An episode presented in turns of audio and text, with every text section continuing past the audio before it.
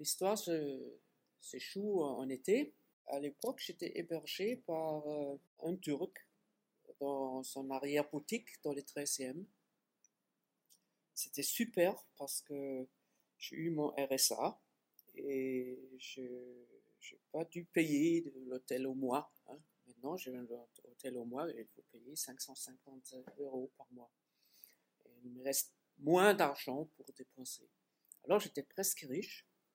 Et effectivement, je traînais dans les 11e.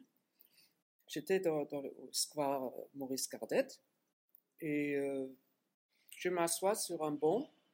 Il y a un autre, un homme qui est assis un peu plus loin. Je ne sais plus, on a, commencé à parler. Et euh, j'ai dit oui, oui, je, je, suis un peu dans la rue, etc. il m'a filé 2 euros déjà.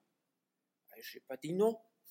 Alors je suis allé au Père Lachaise et il y avait un homme, un Italien, qui a étudié la carte du Père Lachaise euh, pour trouver la tombe de, Maria Callas. Tu vois Alors, euh, si on est un peu dans la rue, on, on, est, on est plus, plus libre dans l'esprit, on a le temps. Alors, je dis, euh, qu'est-ce que vous cherchez? Maria Callas. J'ai dit, mais il n'a pas la tombe de Maria Callas. Elle a son urne au crématoire en haut. I will show you. Alors, on est monté. Alors, euh, j'ai demandé le, gardien là-bas où est l'urne de Maria Callas.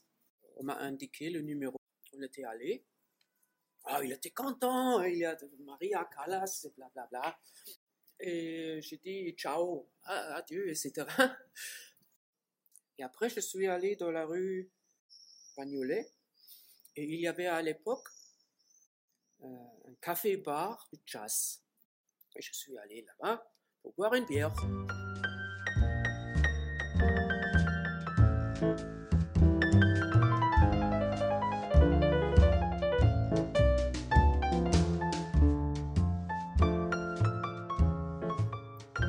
Avait une exposition, une artiste de Maria Callas. Je décidé. Alors je regardais tout le dessin de Maria Callas et c'est au début ça m'a beaucoup plu. Et dans chaque truc, il y avait quelque chose rouge ou avec du sang. J'ai pensé, ah oui, j'ai contacté l'artiste, je dire euh, l'expo est super bien. Mais après, j'ai réfléchi un peu. Peut-être ses œuvres sont bizarres. Peut-être cette, nana, elle est aussi bizarre.